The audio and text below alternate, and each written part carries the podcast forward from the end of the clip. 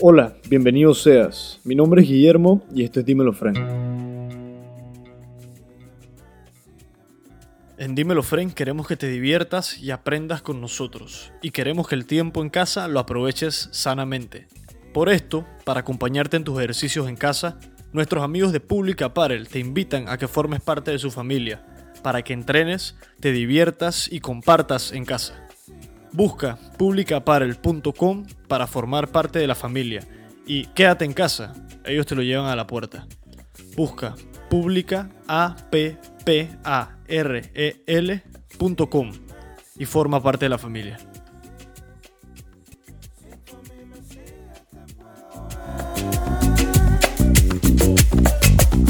Y Bienvenidos a un nuevo episodio del Dímelo Podcast.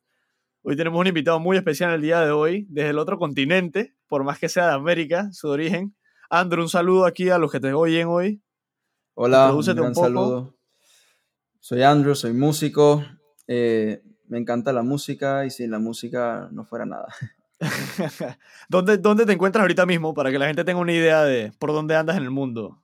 Bueno, estoy en Madrid. eh, tengo nueve meses acá, apenas.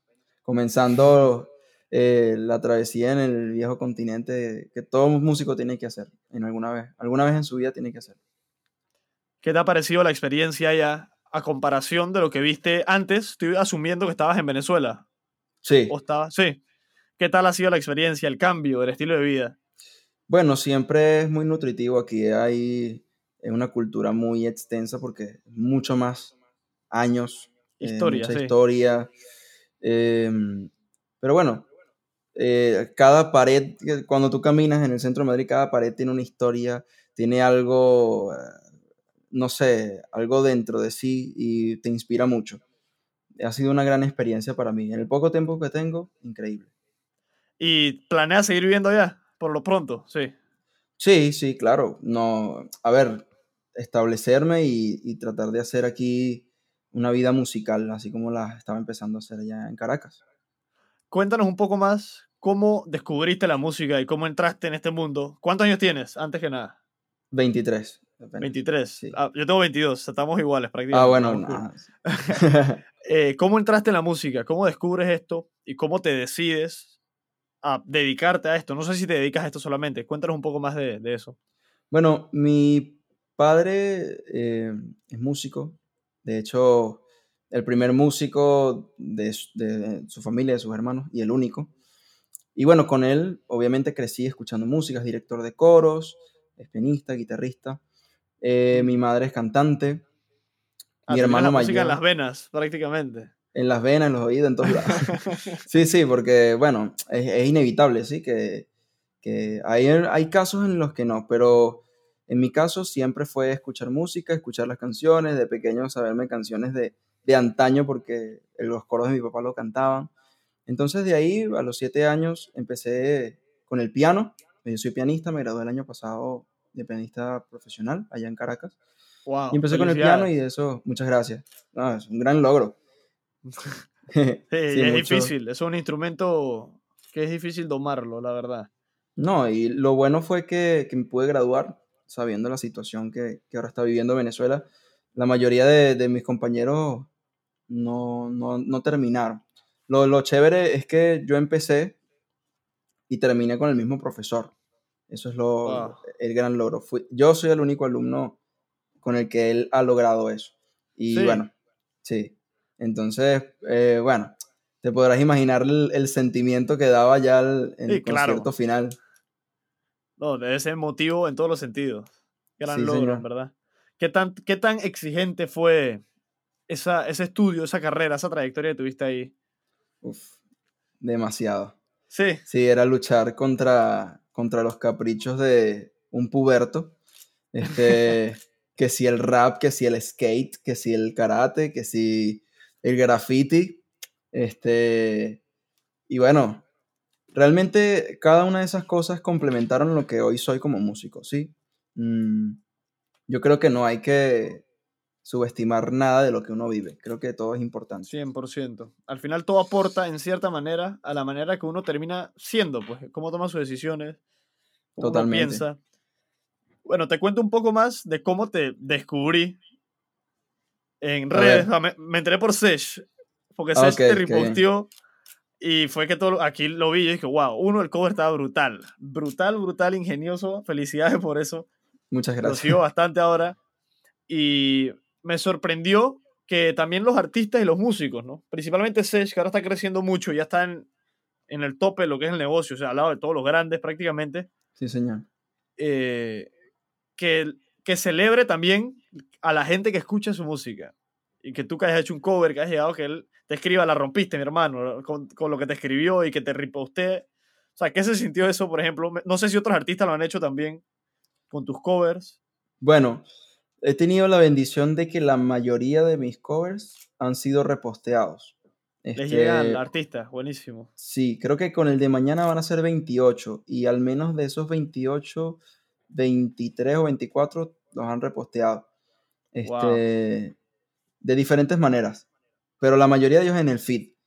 Em, y bueno, ese día fue muy especial porque yo, eh, ese día yo saqué un cover de un cantante de Venezuela, se llama Micro TDH, que me Sí. imagino, no sé si lo conocerán. Eh, yo soy un fanático del dos. micro TH. Pues semana y media antes yo hice este cover de Sechi de Nicky Jam, pero no pasó nada.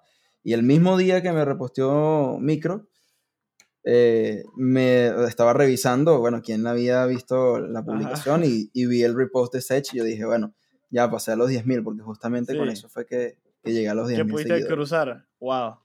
Qué bien. Y es que ha tenido, él, él ha tenido un crecimiento. Yo me acuerdo de su cuenta antes del millón. Ahora yo no sé ni por cuántos va. Pero ha crecido. Putri, y más panameño, que normalmente no hay muchos artistas acá que hayan llegado a, a rompernos. Sí, Ese- bueno, yo, es decir, yo conozco, por ejemplo, ¿cómo es que se llama? El, hay un productor allá, Dímelo, Flow. él es panameño. Sí, es Flow y no, hay otro, pero es que no recuerdo su nombre. Este, ah, John bueno, el. Divertido, que es el que toca guitarra también. No, no, es, es otro, es otro panameño que era el que hacía las, las, las- las pistas de- del reggaetón panameño de, antaño, o sea, de hace como decirte 15 años por ahí. No recuerdo el nombre. Si me das Y un chance, tampoco, te, te lo busco perdiste. acá Búscalo, lo búscalo, búscalo, búscalo. para ver. Para, porque- para, que- para saber Pero quién es. sí, este, nada, tú sabes, en, en cada país de Latinoamérica siempre hay alguien que resalta, siempre hay alguien que aporta algo a la música, creo que eso es importante. Y, y es chévere ser parte y aportar ese granito de arena para que, para que bueno, primero conozcan mi talento y segundo, eh, dejar un precedente en lo que es la música internacional. Claro, que eso es algo que muchas veces la música en español principalmente no ha tenido la, el nivel de referencia a comparación de la música en inglés. Por ejemplo, Despacito creo que fue la primera que rompió llegar al número uno en los Billboards, por ejemplo, con, con la una canción en español, que normalmente son canciones en inglés, ¿no? Las que llegan a ese, a ese nivel. Sí, que de hecho, bueno, el, el featuring que hicieron con, con Justin Bieber fue lo que, Sí, que realmente rompió. Pero bueno, nada, tenemos la, la dicha y, y la felicidad de que hoy en día todos quieren ser latinos. Yo te, este, antes, bueno, todo, todo el mundo quería ser americano, pero 100%. ahora mm, te puedo decir que, que nada, que tengo aquí clientes, que pues, soy productor musical, entonces de eso trabajo, me manejo acá. Tengo algunos clientes que, me, que son españoles y me dicen, eh, macho, pero es que si yo fuera latino, yo la rompiera. la-". De, de puta madre, tío. Sí, sí. Sí, no, y, Hombre, y ¿y bueno. ¿Qué tal, ¿Qué tal te ha ido con la producción allá como carrera? ¿Te dedicas a eso solamente ahorita? Sí, sí. Este. Es decir, yo venía trabajando producción musical en Venezuela. ¿ok? Mm, soy productor musical hace 10 años. Eh, empecé- tiempo. Sí. Todo empezó como la mayoría de las cosas comienzan. quería hacerle una canción a, a una noviecita del, del colegio. noviecita. Me junté con dos de mis amigos, fuimos a grabar y desde ahí pues empecé con el, el Fruity Lips y, y empecé y empecé, entonces escuchaba las canciones de reggaetón y, y bueno, iba, trataba de emular los sonidos, le caía golpes al, al- a la computadora cuando se pegaba o cuando no podía emular algo, cuando no sabía usar el compresor, me molestaba. Y dije, pero ¿por qué no me suena? ¿Pero, por qué?". pero bueno, lo bueno es que todo eso lo hice al pasar de, de los años. eh, me, me empecé a, a- a conocer por el, el tema de, bueno, de tú sabes, de la calle, como decimos en Venezuela, la guataca, eh, que de, de empezar empíricamente y luego empezar también llenándote Sí, poco a poco de teoría. Creo que, que, bueno, hoy en día me siento orgulloso del, del resultado de todo eso. Me alegro, en verdad. Y eso es importante porque sabes que es algo que te, que es lo que te gusta, pues, que es lo que estás haciendo. Sí, y es el valor real. O sea, uno en verdad no puede dedicarle el 100% a algo si no, si no es algo que realmente te llena. Es algo que muy poca gente a veces entiende. Exactamente. Con, definir su carrera o lo que vayan a hacer. A veces creo que ubican mal su- sus objetivos en el dinero o en otras cosas que al final no, no son los que te van a dar la, la satisfacción, ¿no? En, en lo que, en tu día a día y en tu hacer. Exactamente. Entonces, de ser productor en Venezuela, te fuiste a España. Y ahí ahora, ¿a qué apuntas? ¿Qué intentas hacer? Vi que comenzaste a sacar música, tu nueva canción, muy buena, Muchas para que gracias. sepas, me gustó, me Gracias, gustó, me gracias. gustó. Emotiva. Y me gusta que es piano. O sea, me gusta que las canciones también las haces solo en piano bastante. Y el arreglo es el clímax de la plena, o sea, la sientes. ¿sí? Me gustó, Sí. me gustó la canción. Bueno, eh, en realidad, te digo que de aquí a un año es como el tiempo que yo tengo.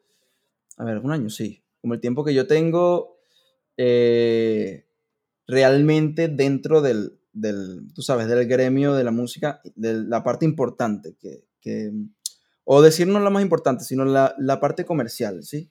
Ajá. Eh, Sí, allá en... La que se puede vivir, exacto. De la que puedes lucrar, Exacto. digamos, y que puedas mantenerte solamente dedicado a la música. Exacto, sí, empecé eh, con buenos clientes, buenas, eh, que hoy en, hoy en día son mis amigos, eh, haciendo música. Pues lo, lo que pasa es que, claro, no solamente empecé haciendo las, las, tú sabes, los instrumentales y esto, sino que también, bueno, hice trabajos como técnico de sonido, eh, conocí a gente del medio, pero Mm. de ah, técnicos de sonido, pues, y, e ingenieros de mezcla, que son mis panas, mis, mis amigos hoy. De ellos aprendí muchísimo y eso como que me, me pudo complementar para poder llegar a ese momento. De hecho, empecé a, a- en, el, en, el- en la industria musical de Venezuela porque hice un diplomado en una academia que se llama Audio Place, que es la academia ahora mismo la más importante de Venezuela. Hice un diplomado de seis meses y ahí conocí a una persona, entonces tú sabes, de boca en boca, uno, a poco uno a va, poco. uno va entrando, exacto. Al sí, final es sorprendente cómo todavía las recomendaciones de, de voz a voz y, y estas directas, nada de marketing ni nada, a veces son las que más valor tienen, ¿no? sí, Conoces sí. a alguien que no sé qué, que no sé qué, ah, sí, claro, mira, aquí Andrew puede ayudarte Yo creo que, arreglándote la mezcla, masterizando, lo que sea. creo que siempre es así, hermano. Yo creo que la parte de las redes sociales y eso puede funcionar para cosas como que, bueno, que te den regalos o hacer intercambios o, o que- Interactuar más con, con la audiencia. con gente, que tengas gente en diferentes países, este, y eso. Pero en, en este trabajo, creo que el de boca en boca es lo más importante que hay. Creo que si sin eso, ¿verdad? Porque una persona que te recomiende, es, eh, que tenga confianza con otra, ya Claro. es Es importante. de, es de peso, eh, que es que tiene peso. Y, lo, y si tú confías, por ejemplo, en un músico que usa a este productor y te dice, este es el que es, pasa una plena con un dembow serio. Sea, normalmente lo que hace es, hey, pásame el número de ese man porque Claro. lo quiero contactar, porque yo sé que él me va a resolver, porque confío en lo que tú haces y en tus recomendaciones, ¿no? Que por cierto, ya, es- ya me es el acordé del respeto de la nombre. música. Me ¿Cuál acordé es? del ¿Cómo se nombre, llama el- predicador. Predica, ah, putri, este es viejo. Viejo, predicador viejo, es, tú miércoles. sabes, mano. predicador es el, tú sabes, el, el capo de la producción. Esos son los que, los que sentaron precedente en esa música. Sí, sí, claro que, que sí. que es lo que no mucha gente sabe. El general y estas vainas que son viejas, esos son Sí, los que sentaron las bases de la música ahorita, de lo que se ha desarrollado en la música latina. Y la urbana hasta tiende a moverse más para acá ahora, hoy en día, ¿no?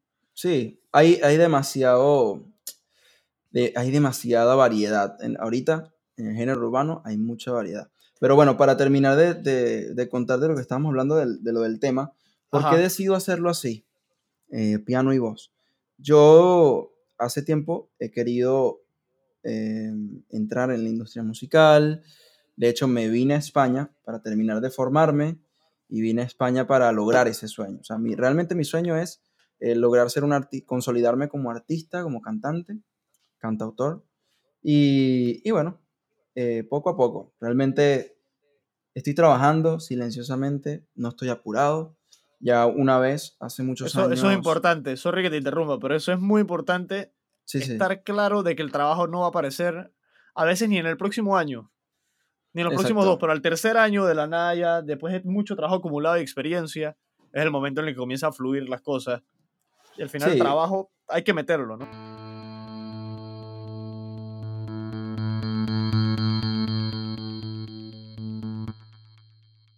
Si te gusta lo que escuchas, búscanos en redes sociales, arroba dímelofren en Instagram y en Twitter, y entérate de todos nuestros próximos episodios.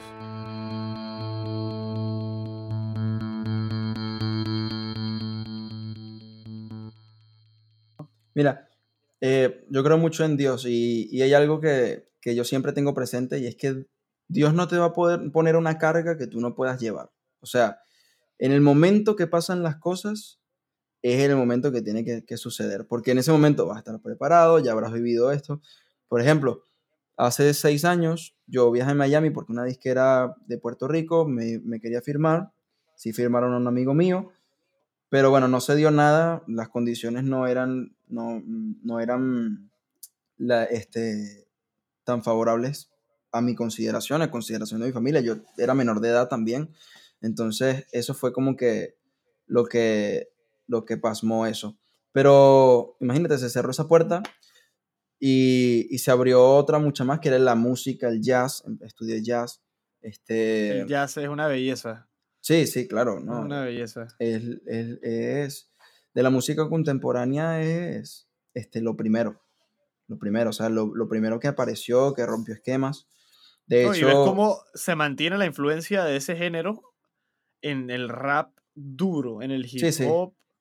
Y cómo permea y le da base ¿no? a mucho de esto. sí, claro que sí, ¿no? Eso es así. Este, todo, todo evoluciona. Y hoy en día creo que todos los géneros musicales aportan algo importante al, al mundo, ¿sí? Pienso igual. diferentemente, indiferentemente de lo que diga, de lo que haga, este, aporta. Yo soy una persona, o sea, por ejemplo, yo no eh, escucho reggaetón, o sea, yo no pongo el Spotify para escuchar reggaetón. ¿ya? Yo soy una persona que escucha muy poco música, o sea, yo no pongo el Spotify para, mientras que cocino, mientras que, que limpio, mientras, no, yo, o sea, yo no escucho música, siempre la escucho desde aquí y siempre estoy creando y siempre estoy porque ese es mi, a ver, es lo que, ¿sabes? No me llama mucho la atención escuchar tanto las referencias, aunque sí me veo obligado. Cuando me dicen, mira, quiero que hagas un instrumental de reggaetón así y esto, o cuando estoy haciendo los covers, necesito saber Claro. la referencia para después inventarme uno. Pero eso ha sido algo muy, muy, que eh, es un- como una arma de doble filo porque cuando me han dicho aquí, mira, vamos a, a tocar en tal lado eh, canciones de, de reggaetón y tal, no me sé ninguna. Entonces, por ese lado es bueno, pero Sí, por se te otro también. complica. Tiene sus pros y sus cons. Exacto. Entonces, claro, final. decidí hacerlo acústico, este tema que se llama Entre otras cosas, un tema que yo escribí aquí en Madrid. Todo fue muy rápido. eh, conocí a una persona que estuvo dispuesta a hacerme el video, una persona que puso a disposición su casa, un teclado, una persona que me puso a disposición los equipos, porque yo llegué aquí solo con el micrófono que tengo aquí que, con el que estoy, estoy haciendo esto. Con el este que que estás grabando. Sí, eh, a ver si lo enseño. Ese, ese es un buen micrófono. Sí, no, increíble. micrófono. Ese es mi mejor amigo musical. Entonces, claro, lo, como no me hallaba en el reggaetón, no me hallaba en lo urbano, quise hacer esto porque quería mostrar de una manera o de la manera más orgánica lo que quiero decir. Y, y de repente también en un porcentaje lo que puedo hacer. Creo que, que es lo más importante. De hecho, casi no, eh, la voz no está afinada ni nada, pues. Eh, tiene su proceso de mezcla y, cositas, pero quería que fuera así, orgánico. Y bueno, transmitir, ¿sabes? El mensaje, que fuera sentido, algo diferente a lo que se escucha hoy en día. Yo sabía que no iba a ser viral, pero no importa, no hago música. Es que al final no, no, es lo que estás buscando, ¿no? No, no, o sea, realmente no busco, no busco pegar una canción con mil millones ni nada, ni, ni busco directamente el Grammy. Creo que esas son cosas que, que son consecuencia del trabajo duro. No es, no es la primer, no es la meta principal. Ya con, con ser, a ver, como dice un amigo, eh, ¿tú qué quieres ser? ¿Famoso o ser rentable? Ya, ya con ser rentable es bueno, pero también poder hacer la música que tú quieres hacer. De nada sirve que seas millonario y seas famoso y no seas feliz con lo que hagas. 100%. Y eso es, es como, es, acabo de hablar de esto, curiosamente, eh, que antes de grabar este episodio grabé otro, para que sepas, aquí en el estudio. Ah, qué bien. Y hablé, le comenté de cómo un podcast que yo escucho mucho, que se llama Impact Theory, el eh, Tom Bilyeu, que se llama el, el host, el anfitrión de ese show, ¿Sí? él plantea mucho el concepto de que no solo importa siempre el objetivo que te planteas, ya sea ser exitoso, tener mucho dinero, puede ser lo que sea, ¿no? Al final todos tenemos diferentes objetivos, pero importa mucho también el cómo logras ese objetivo. El humano le gusta el valor y la satisfacción que gana, la adquiere no solo llegando al objetivo, sino cumpliendo el camino y el progreso per se. Por eso que se siente bien cuando uno se siente, es un trabajo fuerte, por más que sea tedioso y complicado, cuando tú terminas eso, la satisfacción es grande, ¿me entiendes? Grande, grande. Eso es increíble. Mira, yo, después de lo de la disquera, eh, yo estuve cinco años sirviendo en una iglesia eh, cristiana. Yo era de la banda, toqué el piano, canté, era el líder de la banda, hice mucho trabajo.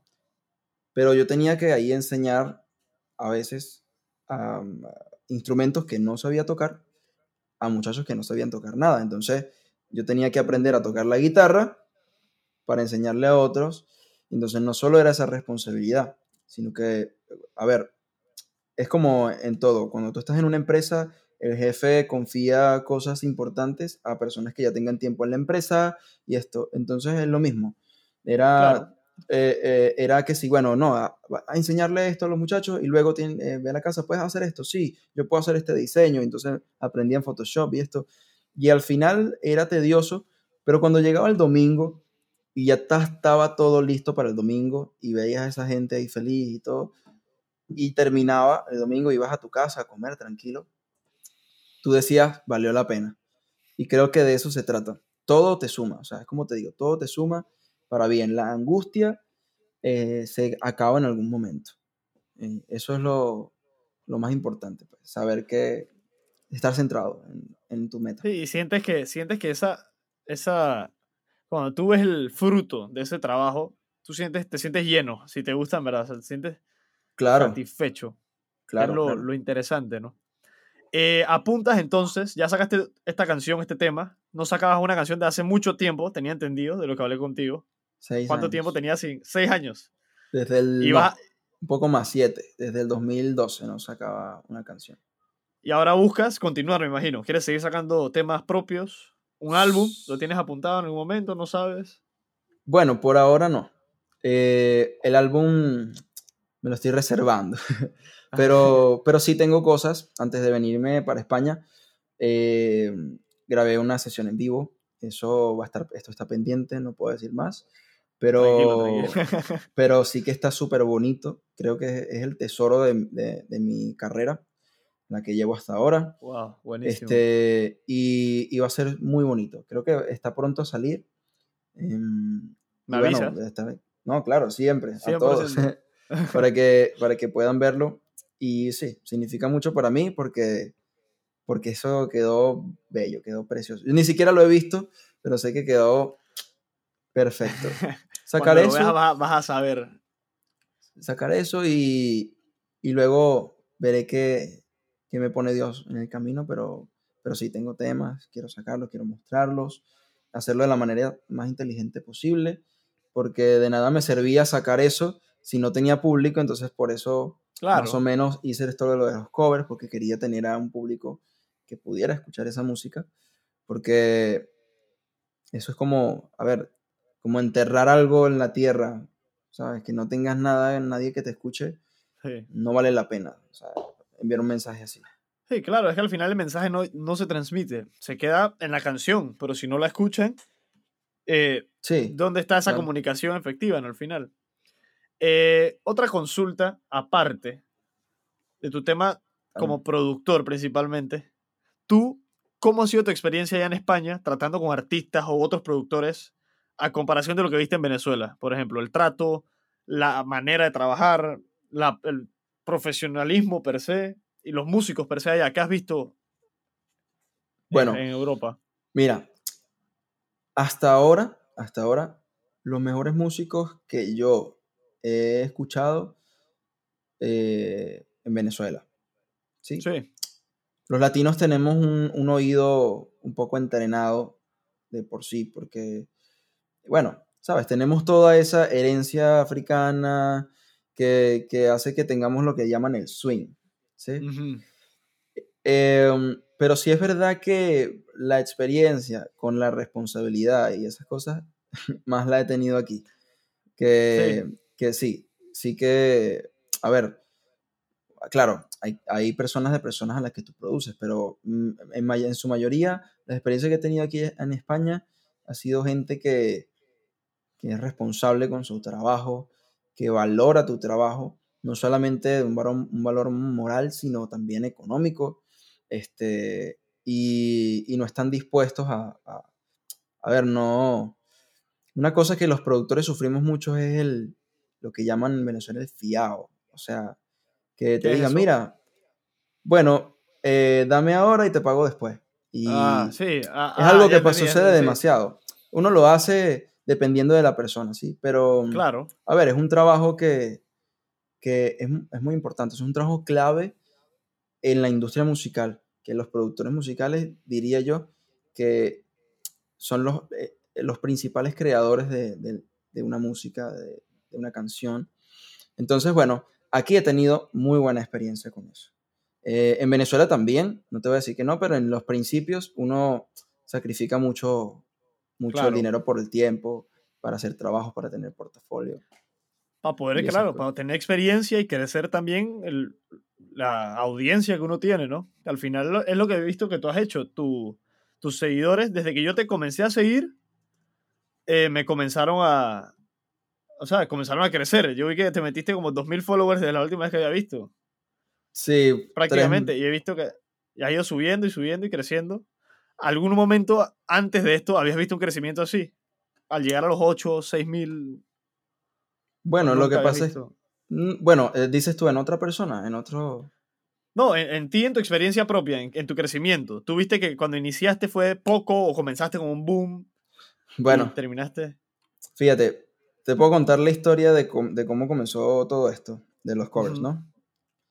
Eh, yo tenía un primo que tenía una enfermedad que es una enfermedad degenerativa. Se llama síndrome de Duchenne. Tenía 19 años.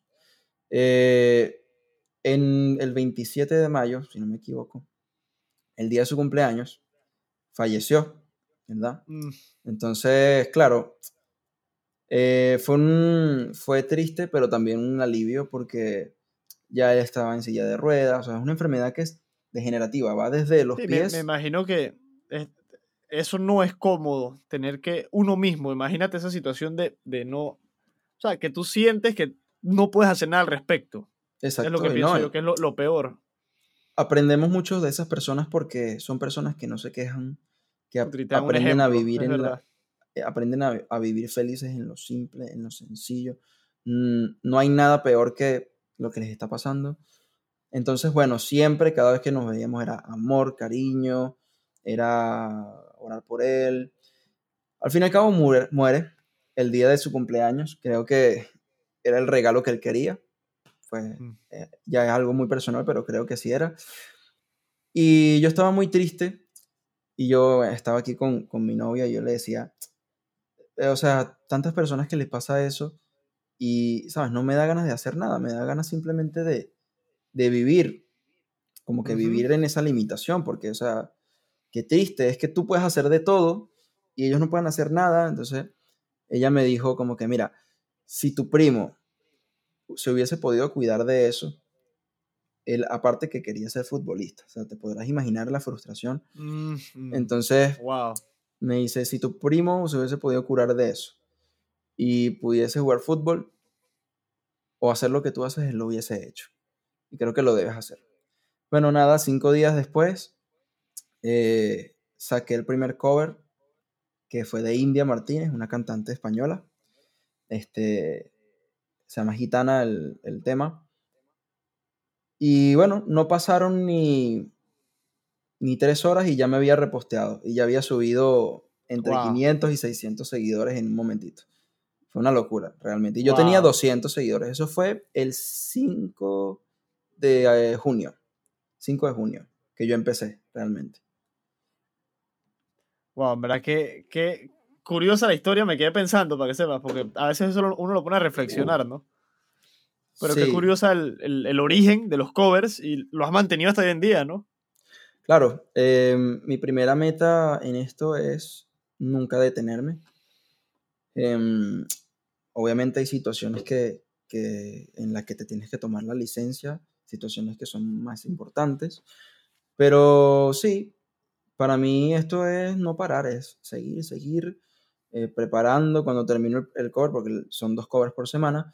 eh, cuando termino el primer cover me tomo un día de descanso y al siguiente estoy pensando qué canción voy a hacer, eh, estoy grabando, eh, mi chica y yo hablando cómo, cómo vamos a editar el video, porque ella es la que edita y la que hace todos mis diseños. Tú Este, dinámico ahí. Sí, no, increíble. Si no, si no fuera por ella, yo creo que eh, tampoco hubiese sacado el primer cover, porque a mí se me hace muy difícil el tema de la edición de video. sí, Y sí, sí. Y, y la, la forma en cómo se trabaja tan de rápido, pues siempre necesitas a personas a tu lado para que las cosas Sí. fluyan mejor. 100%. Yo por eso aquí, por ejemplo, mi compañero Charaf, El maracuch. el maracucho, él, él es el maestro, o sea, de cámara. Yo, a mí no me deja una cámara, toma una foto. Te va a ir mal. o sea, yo confío en, en, en Diego con todas estas vainas. Y yo, eh, Eh, o sea, y al final te das cuenta que uno tiene unas fortalezas, que lo tuyo es la música, claro. y que a, a veces uno necesita ayuda con otras cosas, porque no podemos hacer todo. No, no, no, para nada. De verdad que cada vez que me pedían una, tómanos una foto, siempre salía borrosa. Siempre, sí, todo chueco, "No, sale Andrés, tu tú no. Tú no sabes tomar fotos, Andrés. Que como fotógrafo eres tremendo pianista, me decían. Esa está buena, no he escuchado eso nunca. Sí, sí. Y cambiándote un poco el tema, para hablar más el, el, el ámbito musical aquí en Latinoamérica, ¿qué músicos has visto así que han resonado de Latinoamérica per se, de América en general, en los últimos años? Que sientes que son así innovadores realmente con su música. Yo te digo un ejemplo, un man que a mí me ha sorprendido es Pablo Londra. Ok, Pablo. con, con, con la música y la producción que ha sacado. Y es un estilo distinto, que es lo que me gusta, que es único per se. Y es algo que me encanta. Y el músico panameño, te hablo uno que está allá, curiosamente, deberías conocerlo, en Madrid. Se llama Pash. No sé si tú conoces a Patrick Van der Werf. Es un músico panameño. No lo Te conozco. voy a mandar. Busca ahorita en internet cuando puedas una canción que se llama Panamá Gris, de él. Ok, Esa canción, eh, Rubén Blades la metió en su último álbum que nominaron a, a Grammy. ¿en Busca el video en YouTube. Sí, eso está bien, bien. fuerte. Está bien fuerte. Bien Yo no puedo fuerte, creerlo. sí. Hay un video en YouTube que es el de la canción. A él te- yo te voy a pasar su número para que lo conozcas. Eso es un cerebro de la música, hermano. Ese tipo te puede. Claro, hermano. Todo, todo lo, No, todo claro. conocer gente siempre es bueno y te aporta muchísimo. Siempre. Y al final siempre. eh, expandes la, el conocimiento musical. Yo siempre entro con la mentalidad de que siempre voy a aprender algo nuevo de otra persona. No solo en la música, sino a una persona nueva que va a conocer. Siempre hay algo en lo que él es bueno de lo que yo puedo aprender, literal. Exactamente. Y Bueno, tener esa para- mentalidad. Podemos meter también como Iberoamérica, o sea, venirnos un Sí, poquito claro. más. Claro. Bueno, comienzo con, con uno de mis ídolos, que creo que siempre está innovando, que es Alejandro Sanz. Alejandro Sanz. Este, sí, Maestro. siempre, siempre está innovando, siempre está haciendo cosas diferentes. Sus letras, sus canciones, para mí son una escuela, ¿sí? Ni hablar de Rubén Blades, eh, ni hablar de, de Juan Luis Guerra, Chuzo. que, que siempre también. están montados sobre la ola, ¿sabes? Pero si nos vamos al- a, la parte urbana, me parece que, que ahorita en países en donde no estaba creciendo eso eh, anteriormente, han salido, pero súper disparados, muchísimos artistas, como en Argentina, en Colombia, que hoy en día Colombia, tú sabes, es, es number one, Ese- number one o de, sea, de- la, de la la música cuna urbana. de música urbana y latina. O sea, literalmente, ahorita mismo. Exacto. Con Balvin y con Maluma ahí, estos que son los que lideran ese, Sí, exactamente. ese- el mundo ese, ¿no? Y Argentina, pues también. Venezuela también, con Neutro Shorty, eh, todo esto. o sea, Ven- creo que. Venezuela, ¿tú sabes cómo yo descubrí, sorry que te corté ahí, cómo yo descubrí la música de Venezuela? Por Cancerbero. Claro, Cancerbero es Que la escuela del en- rap también. Entré en ese mundo y ahí me fui. Prácticamente comencé a descubrir mis amigos de Venezuela que tengo acá, que son los que me empezaban a enseñar música de allá y de otros lados. Y uno ve que la cultura de cada país es rica para la música, no importa el país, prácticamente. Y el género No también. importa. Exacto. Bueno, eh, entre ellos Paulo Londra, me parece también que, que es un chamo bastante innovador en su música. Sech también está haciendo algo diferente. Este, a ver, a J Balvin, pues súper revolucion- revolucionario en el Chuzo. Ese género urbano. siempre hace cosas diferentes, Balvin. Es. Este, el último disco de Maluma, eh, aunque no fue, no, aunque no sonó tanto como las canciones de antes, a mi parecer, ¿verdad? Me parece que es el mejor disco que él ha hecho. Y realmente Sí. en- sí, me esperaba que tuviera una nominación al Grammy, pero, pero me parece que la producción, el tema de producción, el tema de, de la música de su nuevo disco es muy diferente a lo que él hacía antes y también me parece que Sí. por ese lado. Y bueno, también está eh, esto que está creciendo, me voy a ir un poquito más allá, a África, que en. África están haciendo lo que llaman el, eh, el Afrobeat, Mm, ¿sí? sí. todo esto. Y, y bueno, de hecho, la, eh, a ver, la, la pista de esta de, de mi gente, no, de mi gente no, de X, de J Balvin con Ujú. Nicki, es hecha por unos, por unos DJs de, de África, Sí. unos tíos de África. no sí. tenía idea. Este, y bueno, pues es brutal. Ahorita el, el género sí, eh, sí es verdad que, aunque no es el mejor eh, género en cuanto a, a acordes, a letra, creo que el ritmo del género urbano se apoderó de todo y todo el mundo está haciendo, Prácticamente. sí. Em, Es sorprendente bueno. cómo tú ves hasta en Estados Unidos que ha llegado esa cultura, en lugares que uno pensaría que esa música no puede irrumpir, como que por, por un choque cultural, como la gente lo suena, o sea, y suenan en todos lados del mundo, no entienden la letra y ponen las canciones en español, es sorprendente. igual que nosotros hacíamos antes. No Sí, entendíamos es, la es lo, letra es lo mismo. de Simple Plan, inglés. Blink-182, eh, Blink-182. Linkin Park. Tú sabes, no entendíamos nada de la letra, pero bueno, ah, Sí, igual. gritábamos lo que sonaba parecido. Ahí, una- dígame Limp Bizkit. you know, Limp Bizkit. Pues, otros tiempos, eh, son otros Sí. tiempos musicales, en verdad. sí, señor. Eh, ¿Cómo tú, eh, yéndonos más a tu proceso de trabajo, cuando vas a trabajar, tu proceso creativo, a ti, ¿cómo lo describirías tú? ¿Cómo lo ves? ¿Tienes alguna rutina especial o es más que fluya prácticamente? Mi proceso creativo. Te soy sincero, nunca me he detenido a pensar en eso. Pero sí te puedo decir que, mm, que empieza cuando estoy caminando. Se me ocurre una melodía, algo en la cabeza, escucho todo completamente lo que debe sonar y me siento en la computadora, abro mi programa, eh, Studio One, es el que yo uso de Presonus, y, y me pongo a producir. Pongo a tratar de emular esos sonidos que suenan en mi mente. Creo que eh, el- es la parte más bonita del proceso, que puedas llevar lo que tienes de aquí a, a un sonido tangible. Vamos a ponerlo tangible porque, bueno, el sonido no es tangible, pero algo sólido, algo, Algo, algo concreto, creado. algo, algo en la existencia. Exacto. O sea, que ya lo podemos escuchar todos acá. Exactamente. Esa es parte. También hay veces en que tengo un mood, o sea, un- un- un- algo que quiero decir, que quiero soltar, y entonces me siento con el piano, con la guitarra, este, sobre todo en, en la guitarra, que es un instrumento que conozco poco, porque en- lo toco poquito, pues el piano sí, pero bueno, me siento a buscar sonidos nuevos y de ahí nace, así nació, entre otras cosas. Sí, em, Con la guitarra. De hecho, eh, te iba a decir que entre otras cosas es curioso porque lo que ustedes escuchan de, de la canción, mm, la estructura no estaba definida. Y yo decidí, yo ese tema lo escribí dos días antes, o en la ¿De madrugada anterior de grabar, sí. Y, y ahí fue prácticamente improvisado todo lo que ustedes escucharon. Wow. Wow, eso sí está sorprendente. Porque pareciera que el arreglo obviamente es algo ensayado, en cierta manera, ¿no? Sí, pareciera. De hecho, habían otras tomas de. Fue obviamente grabado de arriba abajo.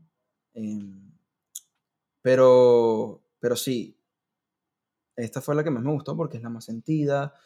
Tiene más sentido también. Y, y bueno. Es, un tema que es muy, muy especial para mí. El primer tema que, que escribí aquí en Madrid. Me eh, me alegro, en verdad, y te deseo suerte en el resto de tu carrera que está iniciando, si acaso ha iniciado, en verdad. No, Y muchas gracias. Me, me parece que lo estás haciendo excelente, ¿no? O sea, mientras Muchas mantengas la gracias, mentalidad, yo creo que es lo único que tienes que tener, porque es lo único que te queda, y lo único que te va a mantener en los highs, en los lows y en todo. Y es tu herramienta creativa, al fin. Sí, claro. Así que al final es lo, lo importante, ¿no? Que- Quería preguntarte, ¿tú qué dices que fuera una recomendación a ese productor que está en su cuarto y no sabe cómo monetizar su música, no sabe cómo sacarla al mundo del, del público, a la audiencia, no sabe cómo armar eh, per se un proceso de cómo hago la música o qué hago con esto? ¿Qué le recomendarías tú a ese aspirante productor o músico que está en su cuarto o está buscando un micrófono o no sabe qué hacer? Que fuera algo que él debería implementar o el primer paso que debería tomar para comenzar. Bueno, yo lo resumiría en pasión, acción y fe. ¿Por qué pasión? Porque si no tienes pasión, eh, a ver, la pasión te permite perderte en el tiempo. Permite que estés dentro de un ordenador, de una computadora, pues. Eh, acabo de traicionar a mi país diciendo ordenador. Dentro de una computadora, ya yo, estás por ejemplo, es- españolizado, te tienen Sí. transformado. No, estoy tratando de no, pero bueno. Este, sí, que si tú te sientas en, el- en la computadora y estás haciendo música todo el tiempo, todo el tiempo, y no te pesa el tiempo, sino que más bien quieres hacer eso, eso, eso es pasión. Y si tú desarrollas la pasión con la acción, ¿verdad? Eh, de nada sirve tener talento si no hay trabajo. Entonces la acción es 100%. importante. Una persona que tiene talento, que trabaja el talento y practica, se convierte en un gran músico o gran artista, independientemente de lo que haga. Y fe, porque hay cosas que no dependen de nuestras fuerzas. Hay cosas que dependen totalmente eh, de un factor suerte o de una bendición inesperada. Yo creo que también hay que tener mucha fe en uno mismo y paciencia. Le agregaría así como un plus, porque no es rápido, ¿sí? Eh, apenas tengo algunos que sí, hay otros que, como al que final- tuve que pasar 9, 10 años para que Exacto. sucediera. Y es porque no hay, siento yo que no hay una receta o un- una única fórmula mágica de cómo, cómo ser exitoso, cómo superarse en ese sentido. Al final la ruta Es- la trazamos cada uno, ¿no? Y hay mil Total. maneras. Totalmente, totalmente. Es así y, y creo que, que bueno, que si hay un productor ahorita escuchando este podcast, este, creo que esas son las tres más importantes. Y bueno, le agregaría una quinta que es estudiar música, por favor. Eso te va a facilitar todo. O sea, estudiar música significa saber quién es Beethoven, saber quién es Mozart, eh, tocar algún instrumento, eh, saber leer música, saber escribir cifrado americano. eh, es sumamente importante para convertirte en un productor grande, ¿sí? No voy a decir exitoso porque cualquiera puede ser exitoso de cualquier manera, pero para convertirte en un buen productor y completo, música, productor musical, hablando de eso, música. 100%, la verdad, no puedo concordar más con todo lo que dijiste. Y ojalá, o sea, le sirva de valor a, a quien lo escuche y le interese la música y no sepa cómo proceder o qué debería hacer, ¿no? Claro. Por último, antes, antes de cerremos ya, eh, quisiera saber, ¿tú qué opinas de las tecnologías? O sea, si han ayudado a exponenciar la creatividad o si han limitado en otras maneras muchas cosas, porque al final seguimos haciendo música desde hace siglos. Antes los costos eran mayores, claro que ahora por eso puedo hablar contigo y tener un micrófono aquí, que esto costaba miles de miles de dólares, ahora lo puedo conseguir en 200 dólares o hasta 50 dólares online. ¿Tú sientes que es necesario tener el equipo así fuerte, pesado, toda esta vaina que tengo aquí, por ejemplo, para poder sacar un hit o que hasta desde una computadora cualquiera podría hacerlo al final? Bueno, para responderlo primero, creo que, como decía anteriormente, es una espada de doble filo. Lo- las tecnologías facilitan, pero también limitan. Porque, a ver, secuenciar MIDI, por ejemplo, en un programa, te permite escribir música, pero dejas a un lado lo, ortodoxo, que es la partitura. Escribirla y saber eh, eh, a fondo, bueno, las notas y todo esto, que creo que es sumamente importante. Y, y llega un momento en, en que, sí, si eres un productor exitoso, te toca trabajar con alguien que te pone una partitura enfrente y tú no sabes leerlo, pues ya eso es un puntico menos. Claro. Este, creo que sí limita. A mí me ha limitado, por supuesto. Si, si yo no me hubiese pasado tanto tiempo eh, secuenciando en MIDI, o al menos hubiese pensado en hacer fuerza en esa parte de, de la música, en escribir música, ahora se me fuera mucho, mucho más fácil algunas cosas. Y lo otro, me estabas preguntando que era, a ver si recuerdo, perdona, era... Era más sobre, te lo decía, te digo por qué te hacía la cuestión. Porque muchas veces la gente se limita a no sacar música o no puedo producir esto, no puedo hacer esto porque no tengo el micrófono Ok, eso. o el interfaz de audio o el teclado que era el MPK Akai Professional o el, ¿me entiendes? ok. O sea, y en esa manera siento yo que ha sido impuesto a nosotros de manera cultural, pero que al final uno puede hacer música con lo que sea, es lo que yo pienso. Hoy en día, eh, a ver, antes era diferente. Antes si una banda quería sonar, eh, tenía que haber una disquera que te dijera, mira, vente para el estudio, tú vas a grabar en el estudio y ahí hay un productor. Y... Sí es verdad que ahora mismo hay muchas facilidades con eso y grandes hits que han ganado Grammy y todo, nacieron en, en una habitación con pocos equipos, con no los mejores ni los más caros. Un ejemplo es Mi Niña Bonita de, de Chino y Nacho, Chino y que Nacho. lo grabaron con Richie Peña en un cuarto pequeñito en Boston. Hmm. Y fíjate todo lo que ocasionó. Yo creo La que... canción fue legendaria. Sí. Señor. Y algo importante es que si eres fiel en lo poco, cuando tengas mucho, mira, vas a tener más. O sea, e- eso es una ley de vida. Y creo que si eres fiel a ti mismo, estudiando, practicando, cuando no tienes el piano, cuando no tienes, si no tienes un solo una hojita, una partitura, cuando tengas el piano, todo te va a ser mucho más fácil y vas a tener mucho más. Eh, te quería agradecer mucho por compartir con hoy nosotros, Andrés.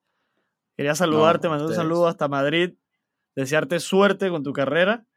Te voy a pasar el número de Patrick para que lo conozcas, a ver que si te parece de calidad Sí, o no sí. el panameño exportado allá que han enviado a Madrid. Sí, claro. que sí. y bueno, que sigas adelante con tu música prácticamente y que ojalá, uno, el video sea buenísimo, yo confío que sí, el que me comentaste, y que el álbum que vayas a sacar en el futuro, que yo confío que sí, vaya a ser monstruoso.